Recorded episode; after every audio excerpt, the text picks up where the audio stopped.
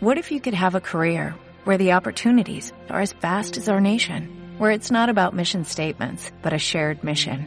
At U.S. Customs and Border Protection, we go beyond to protect more than borders, from ship to shore, air to ground, cities to local communities. CBP agents and officers are keeping people safe. Join U.S. Customs and Border Protection and go beyond for something far greater than yourself. Learn more at cbp.gov/careers. Los Galilei,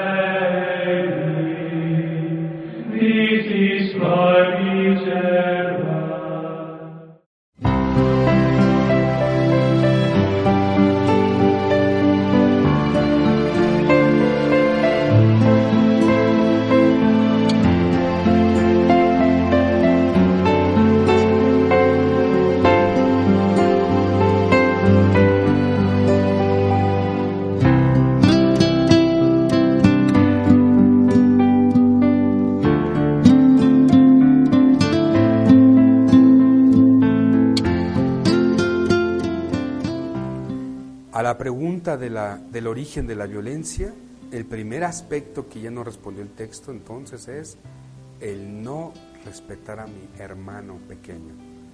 Dios simplemente prefirió, hizo un acto de preferencia, no de rechazo a Caín. Pero la actitud del hermano mayor fue negativa, se molestó, se puso triste, se enojó, llama a su hermano pequeño y dice que lo mató. Aquí hay otro aspecto literario muy interesante, fíjense. Dice el texto, Yahvé dijo, antes, perdón, en el versículo 7, 8, 8, miren, versículo 8, Caín dijo a su hermano Abel, vamos afuera. Todo el mundo se preguntó, ¿afuera de dónde? ¿Dónde creen que estaban Caín y Abel? Sí sabes, porque si ofrecieron un holocausto, una oblación, quiere decir que estaban dentro del templo. Es decir, es un aspecto cultural, ven el campo semántico del culto. Esto agrava más el problema, porque están en el templo, están en un acto sagrado, se supone, están en un acto de religiosidad, pongámoslo así, están en misa, están en misa, y después de misa, dice Caín, vamos afuera. Y cuando estaban en el campo, se lanzó Caín contra su hermano Abel y lo mató. Fíjese qué dramático es el texto. Después de misa, en lugar de irse, hermano, vamos a comernos una pancita, un pozolito, una barbacoa después de misa temprano el domingo. Ah, no, Caín va y mata a su hermano.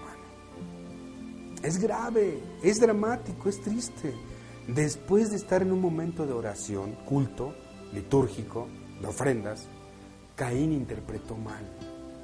¿Y qué hizo? Se enojó mucho. Se enojó porque prefiere al hermano menor, como el hijo de la parábola, ¿recuerdan? Ese hijo tuyo no es mi hermano. Yo siempre te he servido y nunca me has hecho nada. En cambio, a ese que viene y etcétera, es la misma escena, se fija. ¿Ven? Entonces, Caín sus actitudes son nefastas y termina cometiendo algo peor, la muerte de su hermano. Había explicado que tiene mucho de psicología. Dice que se enojó, su rostro se abatió, se molestó. Ve la intriga, vamos afuera, esconde a su hermano. Le dice, ¿dónde está tu hermano? Dice, no lo sé. ¿Acaso soy guardián de mi hermano? ¿Qué has hecho? Se oye la sangre de tu hermano clamar a mí desde el suelo. Esconde el delito, se esconde. Y posteriormente ya Caín reconoce el daño. Porque Dios le dice, ya sé qué hiciste.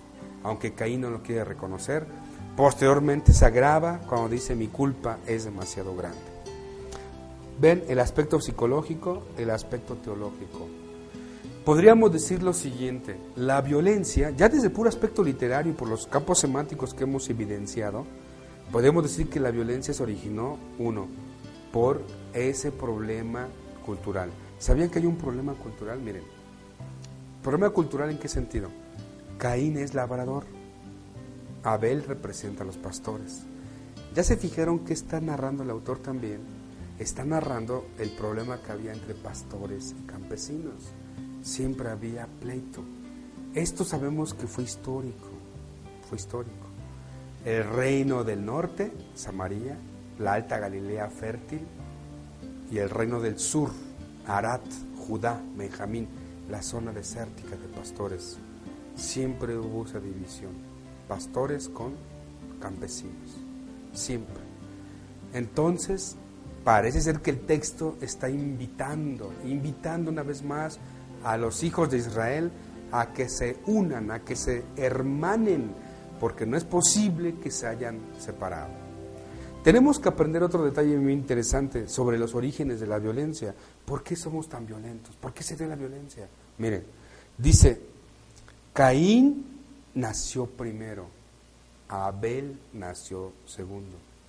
Desde nuestros orígenes, fíjense, desde nuestros orígenes somos diferentes se llaman accidentes culturales históricos, aceptados por todos. Nacimos en México, estamos aquí y nos tocó nacer aquí. Es un accidente cultural que no podemos cambiar. ¿sí? Entonces, lo primero que tenemos que hacer, nos invita el texto, es aceptar nuestra condición cultural. A unos les toca ser hermanos mayores y a otros les toca ser hermanos menores. No pasa nada, pero siempre hermanos. Fíjense qué bonito empezó el texto. El hombre conoció a Eva y engendró a Caín. Volvió a dar a luz y nació Abel. ¿Qué significa? Que todos tenemos un origen común, papá y mamá. Todos los seres humanos venimos de papá y mamá, de un hombre y una mujer. Por lo tanto, el texto nos dice, todos somos hermanos, todos somos hermanos, tenemos el mismo origen común. Ahora, hay diferencias, hemos dicho, unos son mayores y otros son menores, pero somos hermanos, tenemos un origen común, papá y mamá, somos hermanos. Y luego, es decir, todos nacimos de hombre y mujer, a eso voy, nadie puede sentirse más que el otro, todos venimos del mismo origen. Después viene otra diferencia cultural, hemos dicho, campesinos, pastores. Es decir, otra diferencia en la cultura humana es el oficio, unos son barrenderos, carpinteros, arquitectos, cirujanos, dentistas, teólogos, teólogas, clérigos, religiosas. ¿Ven? Oficios, profesiones, son diferencias, pero no por eso deja de ser mi hermano, son diferencias culturales que debo aceptar, porque así es. Y entonces, ya vieron, cuando no aceptamos las diferencias es cuando entra la violencia. Caín no aceptó que Abel fuera el pequeño, que fuera el pastorcito, que ofrece su grasa de sus cabritos o ovejitas y la comida y la carne a Dios. No aceptamos nuestras diferencias culturales. No obstante, todos somos hermanos. ¿Ven? ¿Ven cómo el texto nos, nos, nos va llevando a través de ese análisis literario que hemos hecho? Y luego viene la parte final, lo que se llama litigio. ¿Se acuerdan que dijimos que es un litigio? Pues vamos a ver el litigio, ¿en qué, en qué acaba? ¿A quién condenan? ¿Lo meten a la cárcel? ¿Le, pagan, le cobran multa? Eh, ¿Tiene que remunerar el daño? ¿Qué pasa? Bien, aquí en el litigio, cuando Caín entabla el diálogo con Yahvé, tú esperas que Yahvé castigue a Caín, ¿verdad? Que castigue a Caín. Porque, oye, tú matas a tu hermano, te voy a castigar por matar. No, no, no, no, no. ¿Ya se fijaron cómo termina la escena? Termina diciendo, yo voy a ser vagabundo y errante me echas de esta tierra. ¿Qué significa eso? Se llama, aprendan esto en Biblia, se llama la ley del contrapaso. ¿Qué significa? La ley del contrapaso significa que lo que no te gusta hacer, lo vas a terminar haciendo. Eso, eso es muy bíblico, ¿eh? Lo que no te gusta hacer, lo vas a terminar haciendo. Caín se molestó porque a su hermano pastor Dios lo prefiere. Los pastores eran seminómadas, tenían que estarse moviendo continuamente. Caín era labrador, sedentario, tenía su casa, su milpa, su granero, su lagar, estaba establecido. ¿Qué pasó con Caín? Miren cómo acaba su vida. Va a terminar siendo pastor como su hermano. Qué ironía. Qué ironía. Termina siendo pastor, dice errante, vagabundo. Lo que hace un pastor. Los pastores eran errantes, vagabundos, buscando mejores condiciones de vida en los campos, en los campos fértiles. Caín termina siendo Abel. ¿Ya se fijaron? Dios le perdonó y Dios le va a amar ahora. Dios le va a amar porque ahora se va a convertir en un hermano menor.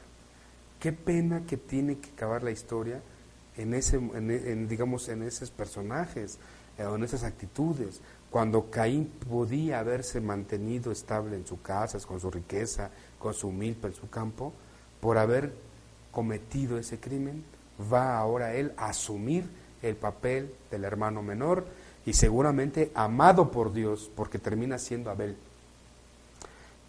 Dios lo perdona. Como pueden ver, Dios no lo castiga, Dios lo perdona. Caín tiene un miedo, me van a matar, porque se van a enterar que maté. Y parece ser, parece ser, muy interesante, el texto refleja que había leyes de venganza. ¿Por qué tiene miedo que lo maten? Había la venganza. El texto está prohibiendo la venganza. Dice, no toquen a Caín. No toques a Caín. No toquen a Caín. Nadie lo va a tocar. Yo le voy a poner una señal y simplemente vete de aquí. Termina siendo pastor como tu hermano. Ese va a ser tu pena, tu sentencia, entre comillas, tu castigo. Yo veo más bien el perdón de Dios. Dios que perdona al asesino. Fuerte, es muy fuerte. Recuerde la pasión. Padre, perdónalos porque no saben lo que hacen. Nuevamente viene la misericordia de Dios, amoroso, que perdona incluso al asesino. Es fuerte esta lectura. Y esto es muy importante, ¿eh? tenerlo muy, muy en cuenta. Muy bien, dentro del litigio hemos visto el perdón. Dios lo exoneró y simplemente lo, le dice, vete de aquí, no vuelvas a hacerlo, pero vete de aquí. Caín, su pena va a ser convertirse en Abel, en hermano menor. Bien, esto es la parte literaria, ven todo lo que podemos extraer de la literatura, nada más leyendo el texto, ¿llegaron? Sacando los elementos, entendiendo las palabras, los personajes, el drama, la intriga, y podemos ir rescatando estos elementos eh, literarios. Pasemos a la parte histórica, lo que decíamos ya para terminar nuestro análisis, la parte histórica, que siempre tenemos que decir algo de la historicidad del texto. Bien, podemos preguntarnos sobre quién compuso el texto, quién es el autor del texto.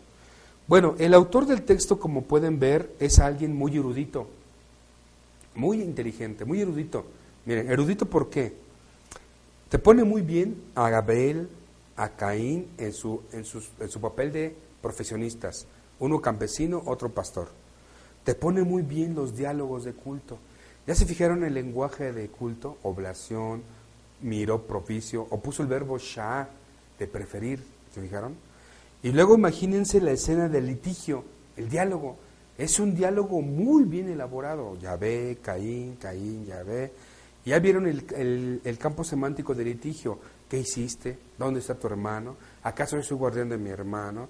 Mira que la sangre de tu hermano clama a mí desde el suelo. ¿Ya vieron el lenguaje?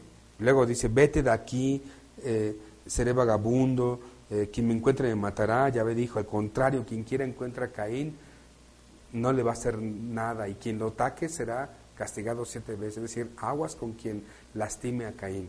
Yo ya no lo condené, nadie lo va a condenar. Ya se fijaron el lenguaje bastante bien elaborado.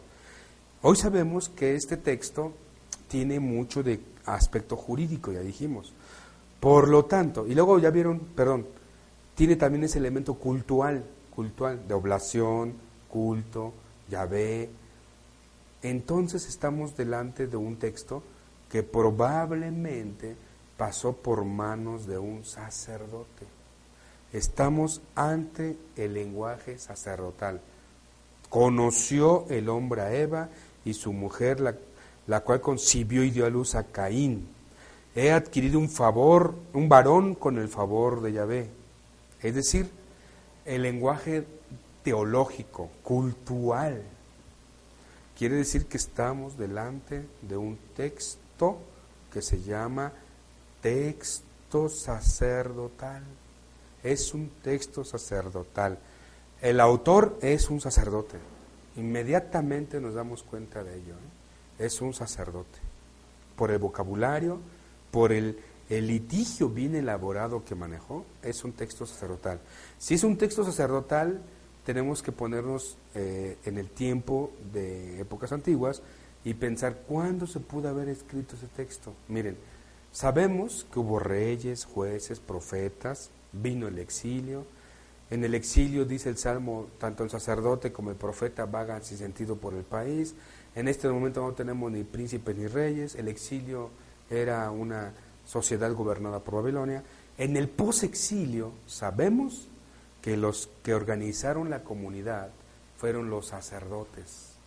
Los que organizaron la comunidad después del exilio fue el clero, el clero de Israel. Por lo tanto, estamos seguros que este texto fue escrito en la época del posexilio por el estilo, el estilo, el vocabulario, las palabras, la semántica que reflejan un texto sacerdotal. Por lo tanto, es un texto, digamos, sacerdotal post-exílico. ¿A quién tenía en mente? ¿A quién tenía en mente? Ya se fijaron el pleito entre Caín y Abel, ya se fijaron las diferencias culturales, pastores con campesinos. Se ve que sus destinatarios eran dos pueblos que están peleados, donde el mayor le pega al menor, ¿ya se fijaron?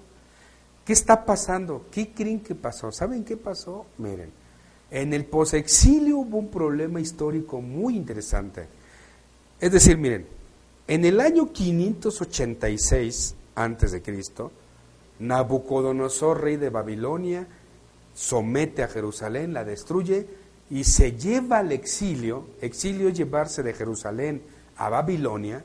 Era una táctica imperial, era una táctica de, de guerra antigua. Llevarse a la gente pensante de la ciudad conquistada a su ciudad para mantenerlos dominados. Entonces se llevaron a los reyes, príncipes, profetas, sacerdotes, escribas, generales, militares, toda la clase pensante se la llevan al exilio y dejaron a los pobres, ¿eh? claro que dejaron a la gente sencilla, dijeron, les ponemos un gobernador de nosotros y los dominamos. Hay que llevarnos a los que piensan porque vayan a alborotar a la gente y entonces se arma la revolución. Eran las tácticas militares de la época. El exilio. El exilio duró 50 años más o menos. Esto lo sabemos por el edicto de Ciro, rey de Persia, en el año 534, cuando Ciro, rey de Persia, declara con su famoso edicto que yo soy el nuevo emperador de la faz de la tierra y entonces yo mando que todos los pueblos vuelvan a su casa. Eso es el edicto de Ciro, rey de Persia, 534. Por lo tanto, duró el exilio como 50 años. Para ellos era muchísimo tiempo, 50 años. Era una eternidad para ellos. Bueno, ¿qué pasó? En 50 años, toda la gente que fue llevada a Babilonia hizo su casa, su familia, hizo una, un patrimonio. ¿sí? ¿Y qué pasó aquí en Tierra Santa, digamos, los que no se fueron al exilio? Pues vivieron, pudieron sobrevivir con lo que pudieron ahí en la tierra eh, gobernada por el nuevo emperador. Cuando regresan a casa los exiliados, ¿qué creen que pasó? Que los que estaban aquí, que nunca fueron al exilio, no van a aceptar a los que vienen migrando, ¿ya se fijaron? Errantes, vagabundos, ¿ya vieron? Los sacaron de Babilonia y los mandan a casa. Ciro dice que todos los judíos regresen a, Judea, que todos los sirios regresen a Siria, que todos los egipcios regresen a Egipto. Así hizo Ciro. Él se quiso ganar el cariño de los pueblos haciendo este acto de benevolencia. Los judíos que vienen de Babilonia no eran aceptados por los judíos que se quedaron en Tierra Santa, porque decían, ya vienen contaminados, ya vienen impuros, son vagabundos, son errantes, no hay que aceptarlos. ¿Ya vieron cuándo se escribió ese texto? La palabra de Dios que nace en esos contextos. Y entonces la invitación es muy clara. Todos somos hermanos. Todos somos hijos de Adán y Eva. Y lo que nos diferencia son estas categorías culturales. Culturales unos pastores, unos músicos, otros arquitectos, otros campesinos, otros panaderos, otros joyeros. Eso no debe ser razón para dividirnos como hermanos. Así que el texto fue escrito en el posexilio, es decir, piensen 530 para acá, fue escrito por mano sacerdotal, donde la invitación es muy clara. ¿A qué?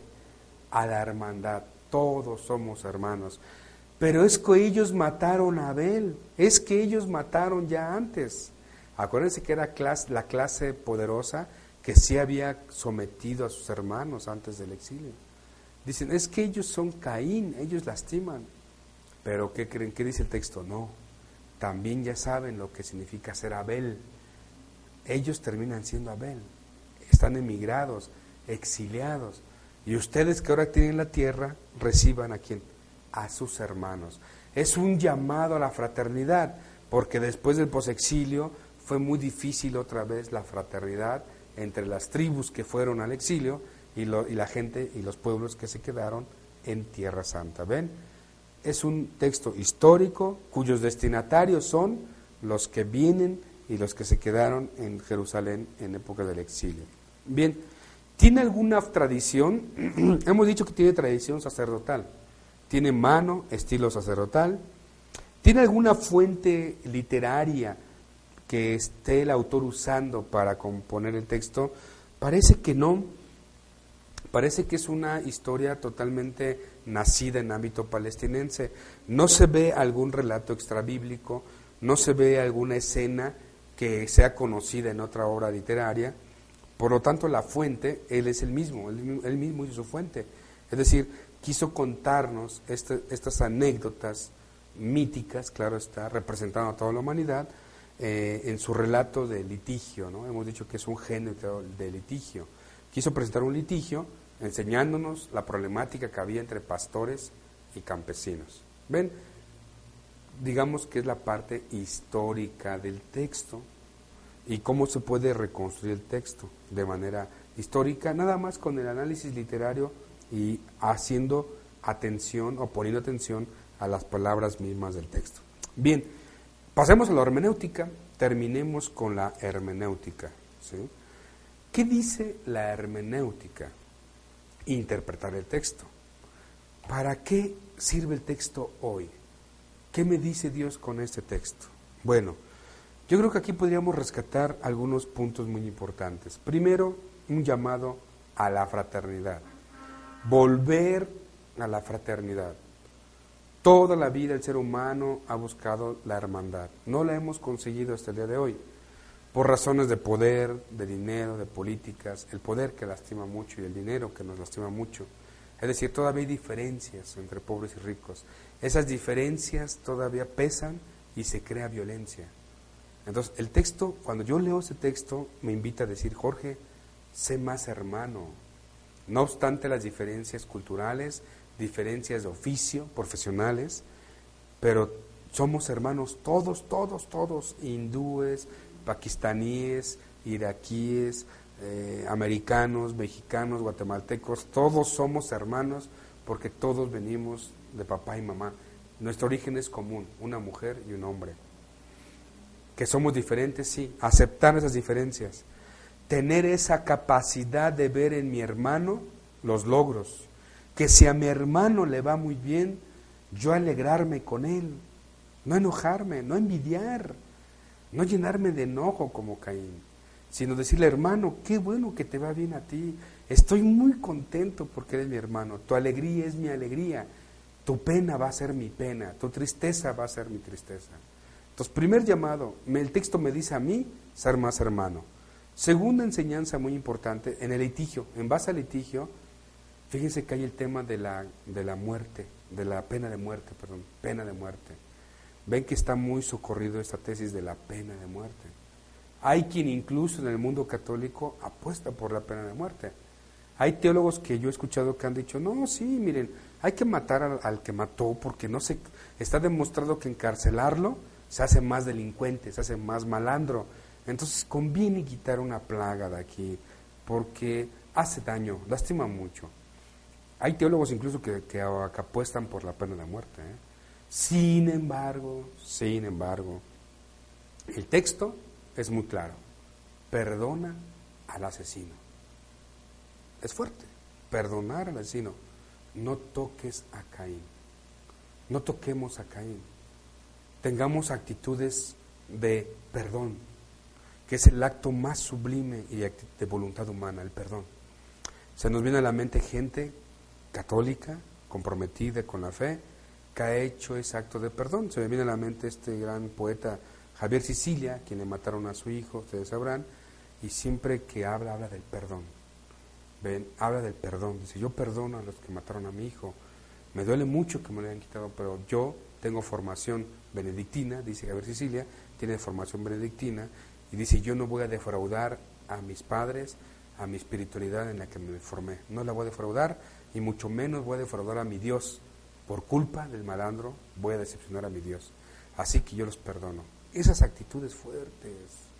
Oscar Romero, un día antes de su asesinato, va a decir, de una vez perdono de antemano a los que van a jalar el gatillo.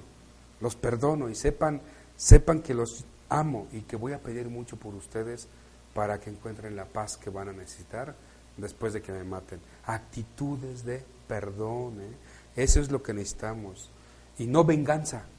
¿Ven? Es, una, es un llamado a la no venganza. Tener actitudes de amor, porque miren, quien obra mal, también está la enseñanza aquí, quien obra mal debe, entre comillas, digámoslo, pagar la culpa. Caín la pagó, dice, mi culpa es demasiado grande para soportarla. Y dice, mira, asume las consecuencias de los males que has hecho. Eso sí, eso sí. Asumir las consecuencias de nuestras responsabilidades, de nuestras decisiones. Caín tomó una mala decisión, tiene que ser corresponsable con esa mala decisión, haber quitado la vida a su hermanito, a Abel. ¿Y cómo termina? Curiosamente hemos dicho la ley del contrapaso, termina haciendo lo que hacía su hermanito, ser vagabundo, errante, caminador, caminante. De hecho es muy curioso, la palabra not es un juego de palabras, dice, se fue a establecer al país de not es un juego de palabras, porque not en hebreo significa emigrante. Qué curioso. Se fue a la ciudad de los emigrantes. Se fue a un lugar donde que de ahí tenía que moverse para buscar mejores condiciones de vida. Terminó siendo pastorcito. ¿Ven? El malandro, el malvado, también debe asumir las consecuencias de su actuación. Eso estamos seguros. Pero no debe haber venganza ni castigo. Tenemos que tener esa actitud. Es fuerte. Es un tema muy discutido, ¿verdad? Eso se va a discutir en el tema de teología moral. Aquí, bíblicamente, sacamos estos datos a la luz de la palabra de Dios y eh, tratamos de pedirle a Dios que nos dé esa, esa sabiduría para entenderla y poderlo que poner en práctica. Entonces, fraternidad y finalmente no tocar a Caín. No toque nunca a Caín. La, la venganza está vista por Dios como algo negativo. No podemos vengarnos de, del hermano que nos hizo un daño, sino perdonar. Es decir, aquí puedes decir, oye, pero nunca usa la palabra perdón. No, pero si te fijas, son puros actos de perdón, son actitudes de perdón. Entonces hay que entender esto, ¿no? Una tercera enseñanza es lo que decíamos, una invitación a que los pueblos, los pueblos que estamos divididos por elementos culturales, una invitación a que a la fraternidad. Los pastores y campesinos hacemos un llamado, así dice el texto, a la fraternidad, que los pueblos se unan como hermanos. Esto lo podemos ver también en el relato de la Pascua. Este elemento, miren, si ustedes escuchan el relato de la Pascua, dice que los elementos importantes de la comida de la Pascua, ¿cuáles son? Los panes ácimos y el cordero ¿Sí saben? Panes ácimos y cordero. Si ustedes se ponen a pensar, el pan ácimo implica agricultores, tierra, semilla, gente sedentaria, otra vez campesinos, pan ácimo. Y si escuchas la palabra cordero, implica pastorcitos, nómadas, emigrantes que se van moviendo buscando mejores pastos para su ganado. La Pascua es parecido a este texto juntó los dos elementos culturales que son antagónicos para hacer de ese antagonismo una unidad. Qué interesante. Elementos antagónicos en la palabra de Dios son elementos para un llamado a la que unidad. La Pascua por excelencia es panásimo y cordero como una invitación de que podemos comer, comulgar todos como hermanos, no obstante nuestras diferencias culturales. Caín y Abel, pastores y campesinos, que se deberían dar el abrazo, el ósculo de la paz en ese, digamos, en esa utopía, en esa utopía de la palabra de Dios, de ser unas familias en nombre de Dios. Pues bien, ven, toda esta hermenéutica a actualizar el texto después de haber hecho este breve recorrido lingüístico, literario, teológico e histórico y decir cuántas cosas tiene Dios que decirnos a la hora de analizar el texto más o menos de esta manera. Hermenéutica, hemos actualizado el texto y espero que este ejercicio les haya ayudado a cómo ir aplicando lo que aquí hemos ido compartiendo. The sky